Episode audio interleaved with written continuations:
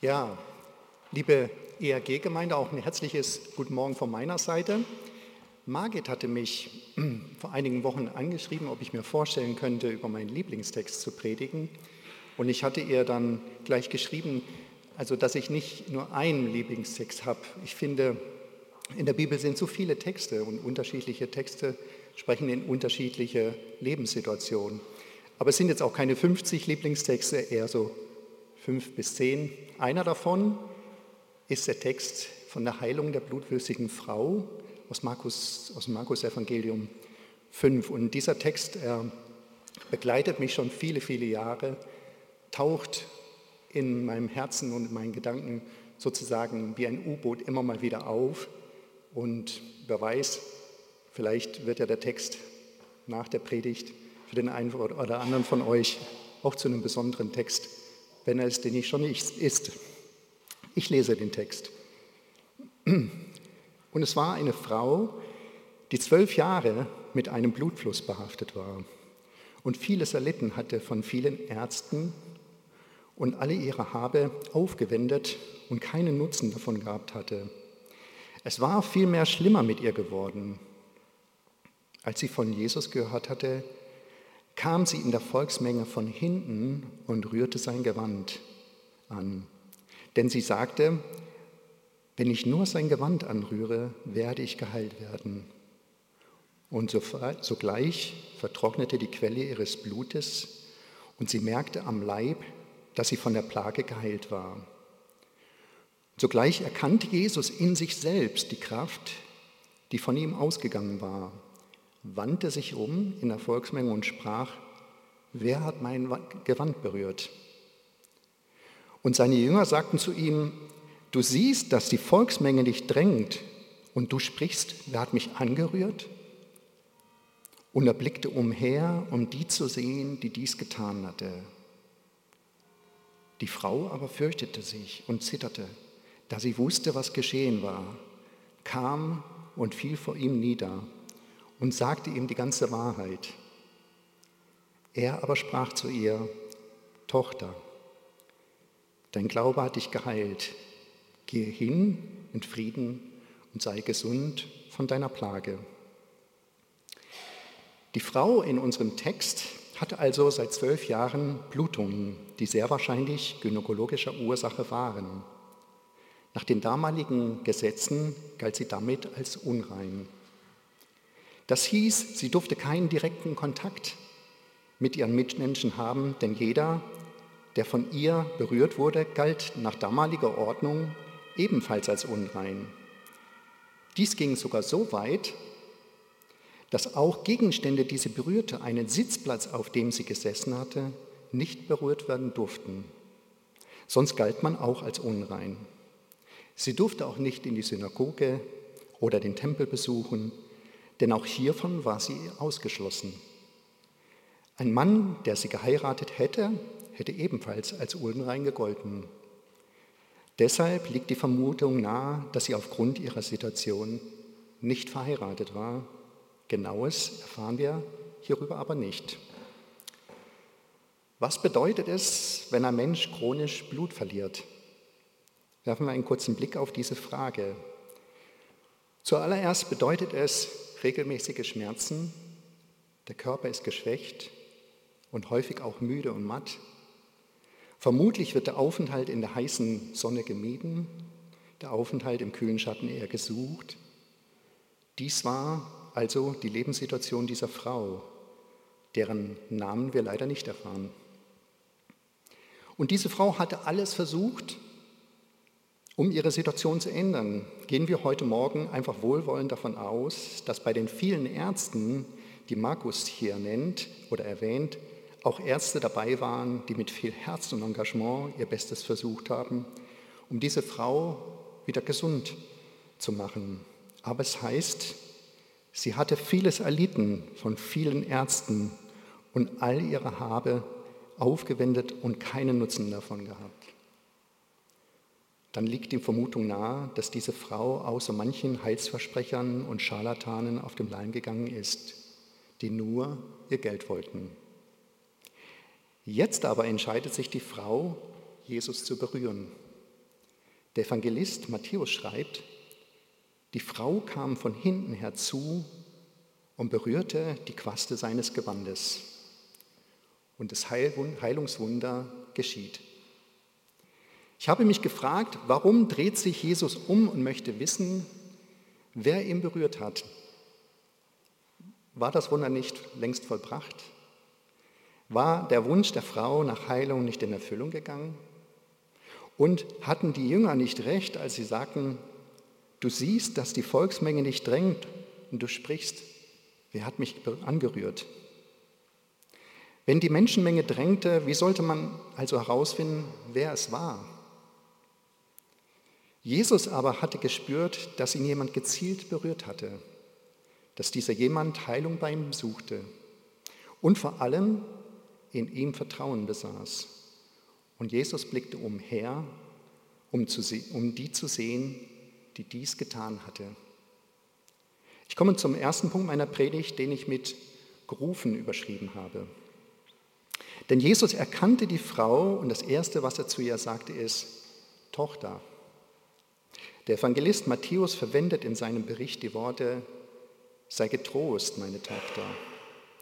Und es ist für mich, wie wenn Jesus sagen wollte, ganz gleich, wer all die Jahre einen großen Bogen um dich gemacht hat, weil du krank warst, du bist meine geliebte Tochter. Ganz gleich, wer dir gesagt hat, dass du ihnen eine Last bist, du bist meine geliebte Tochter.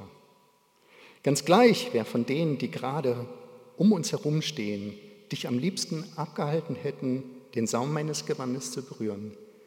Du bist meine geliebte Tochter. Du gehörst zu mir. Mein Vater im Himmel hat dich erschaffen. Ich will dich auf deinem weiteren Lebensweg begleiten und dich jeden Tag neu segnen. Jesus ruft also diese Frau in die Kindschaft zu Gott. Er führt sie aus ihrer Einsamkeit, Hoffnungslosigkeit und Verlorenheit in die Gegenwart Gottes, vor das Antlitz Gottes, zum Vaterherz Gottes. Das ist der ureigenste Auftrag Jesu, uns Menschen in die Beziehung zum Vater im Himmel zu stellen. Und es ist noch viel schöner, denn es entspricht seiner tiefsten Sehnsucht. Und deshalb lässt sich Jesus nicht von seinen Jüngern treiben, sondern kehrt auf dem Absatz um denn er will ein Hoffnungszeichen setzen im Leben dieser Frau und für die Menschenmenge um sie herum. Ich möchte euch von einem Mann erzählen, den ich persönlich sehr gut kenne. Er ist der vierte Sohn von sechs Söhnen seiner Mutter. Aber diese sechs Söhne hatten fünf verschiedene Väter. Sein Vater macht sich gleich nach der Geburt aus dem Staub. Als er vier Wochen alt war, kommt er das erste Mal ins Kinderheim, denn der Kammerjäger wird bestellt, da sich in der Wohnung der Familie Mäuse befanden. Seine zwei jüngsten Gebrüder gibt die Mutter schon früh zur Adoption frei, da sie mit dem Leben und den sechs Kindern gänzlich überfordert ist. Die anderen vier werden ins Kinderheim gegeben. Zu diesem Zeitpunkt ist der Junge neun Monate alt.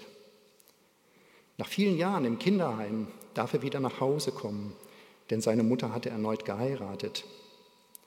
Doch der mittlerweile Zwölfjährige ahnt nichts Gutes. Und so erlebt er in den folgenden sechs Jahren bis zu seinem 18. Lebensjahr unter dem Stiefvater mit viel Angst, was Alkoholismus und häusliche Gewalt bedeuten. Und er wird auch nachts als Teenager aus dem Bett geholt, weil sich seine Eltern auf hässliche Weise streiten und er wird gebeten zu schlichten. Mit 21 Jahren sitzen auf, ein, auf einer weiterführenden Schule in seiner Schulbank rechts neben ihm ein lupenreiner Nazi und link, äh, rechts neben ihm und links neben ihm ein Christ. Er beginnt ein Gespräch mit dem Christen über Gott und die Welt und er entscheidet sich nach knapp einem Jahr für Jesus Christus. Heute Morgen steht dieser Mann vor euch und predigt über die Heilung der blutflüssigen Frau. Gott kann und er will auch auf unseren krümmsten Lebenslinien gerade schreiben. Und was hat doch das Leben dieser Frau krumme Linien geschrieben? Zunächst erkrankt sie vermutlich in jungen Jahren an diesen schlimmen Blutungen, für die sie gar nichts konnte. Es folgten geschlagene zwölf Jahre Ausschluss aus jeglichem öffentlichen Leben. Auf Zeiten großer Hoffnung, weil sie wieder einen Arzt gefunden, der ihr scheinbar helfen konnte, folgen Zeiten der bitteren Enttäuschung, weil sich ihre Hoffnung nicht erfüllte. So schreibt unser Evangelist Markus, und sie hatte vieles erlitten von vielen Ärzten und all ihre Habe aufgewendet und keinen Nutzen davon gehabt. Es war vielmehr schlimmer mit ihr geworden. Doch Jesus stellt das Leben dieser Frau vom Kopf auf die Füße, denn er ruft sie in die Beziehung zum himmlischen Vater hinein. Und während ich heute Morgen viele Worte verwende, um das Herzensanliegen Gottes zu beschreiben, gebraucht Jesus nur ein einziges Wort, Tochter. Aber schauen wir erneut auf das Gespräch Jesu mit der geheilten Frau, denn ich möchte gerne zum zweiten Punkt meiner Predigt kommen, den ich mit ermutigt überschrieben habe. Jesus hat also das erhoffte Heilungswunder vollbracht. Eine große Menschenmenge war versammelt. Aus dem Bibellexikon können wir erfahren, dass die Stadt Kapernaum sehr enge Gassen hatte. Die Menschen, die Jesus sehen wollten, standen also dicht gedrängt. Jesus hätte also beste Bedingungen, den Lichtkegel eines virtuellen Scheinwassers sozusagen auf sich zu richten und zu sagen, was bin ich doch froh, dass ich hier vorbeigekommen bin. Oder vielleicht mehr in einer Du-Botschaft, was hast du doch für ein Glück, dass du mich berühren konntest. Jesus hätte den Lichtkegel auf sich lenken und sagen können, meine Kraft hat dich geheilt. Aber Jesus lenkt den Lichtkegel auf dieses kleine und verzweifelte Glaubenspflänzchen, im Herzen dieser Frau, das seine ganze Schönheit in einem Satz entfaltet. Wenn ich nur sein Gewand berühre, werde ich geheilt werden. Und Jesus sagt, dein Glaube hat dich geheilt.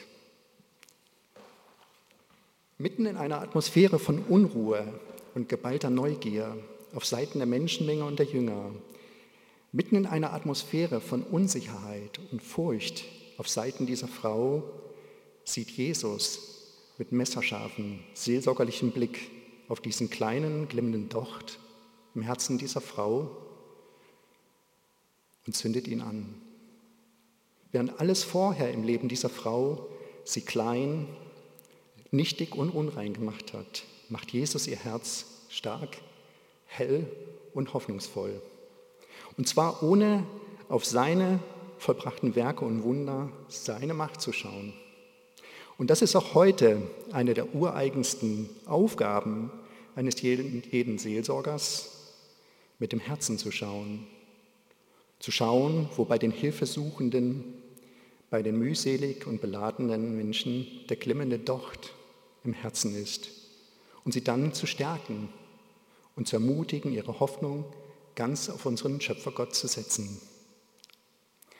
Und wie sehr haben wir uns heute Morgen zum Gottesdienst, die wir uns zum Gottesdienst versammelt haben, auch schon danach gesehnt, gerade wenn sich die Welt gegen uns verschworen zu haben schien, dass da jemand ist, der auf ein neues uns zu Gott führt, uns in unserer Hoffnung ermutigt und uns zum Leben hinaus sendet.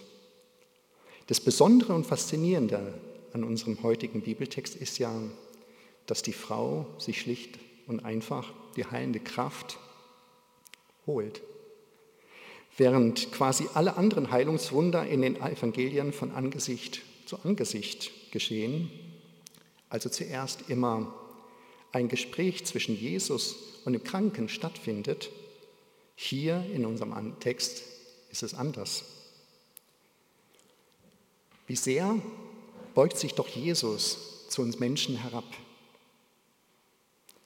Er sucht nicht den, den steril reinen Glauben der Theologen, abgesichert nach allen Seiten.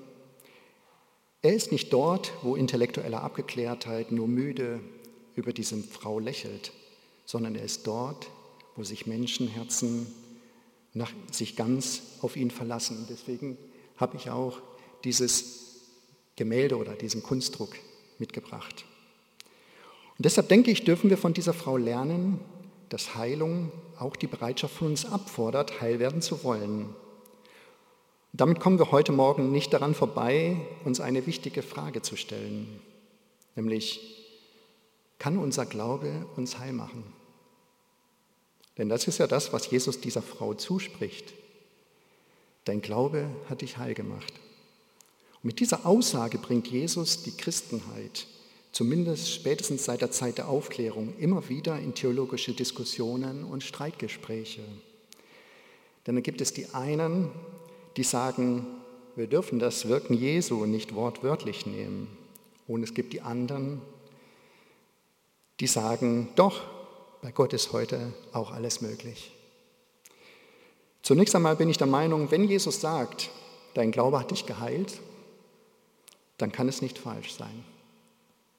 Dann muss es stimmen. Zumal Jesus ja immer wieder für einen starken Glauben geworben hatte, der Großes von Gott erwartet, der alles auf Gott setzt. Denken wir nur an das Gleichnis Jesu vom Senfkorn. Die Frage ist nur, ist der Umkehrschluss so ohne weiteres zulässig.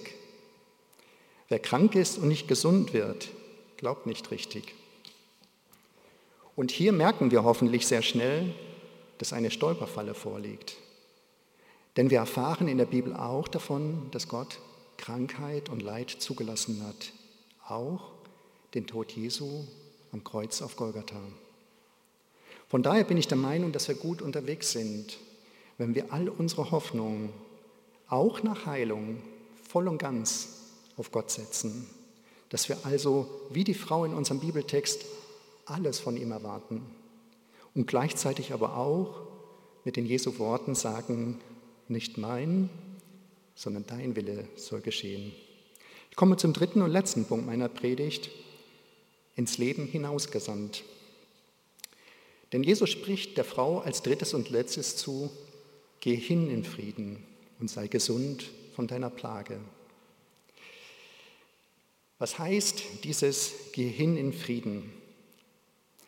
Gehen in Frieden heißt für mich nicht, gehe nach Hause, lege dich auf die Couch, entspanne dich und kümmere dich fortan um dich selbst.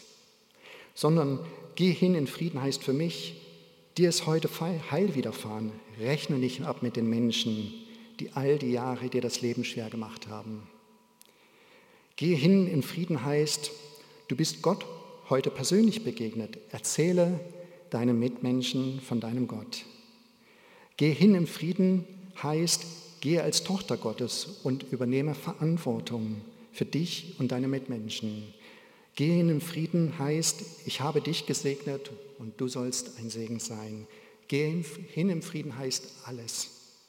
Jesus ermutigt und sendet diese Frau ins Leben hinaus dass sie Menschen tröstet, die traurig sind, dass sie vermittelt dort, wo Streit und Zwietracht herrscht und dass sie zu den Menschen in Kapernaum gehört, die Frieden stiften. Und Jesus ermutigt auch uns heute und sendet uns ins Leben hinaus, dass wir Freundschaften gründen, aber auch unseren Mitmenschen trösten und ermutigen, dass Männer und Frauen das Abenteuer der christlichen Ehe eingehen und wir Kindern das Leben schenken und sie segnen. Dass wir uns in unseren Kirchengemeinden engagieren und unsere Gaben und Fähigkeiten zum Wohle anderer einsetzen. Dass wir Verantwortung für unsere Stadt übernehmen und für unser Land beten. Kurz gesagt, dass wir Leben stiften und Kirche Gottes bauen.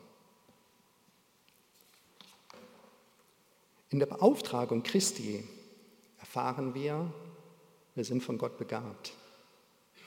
Erfahren wir, wir werden gebraucht.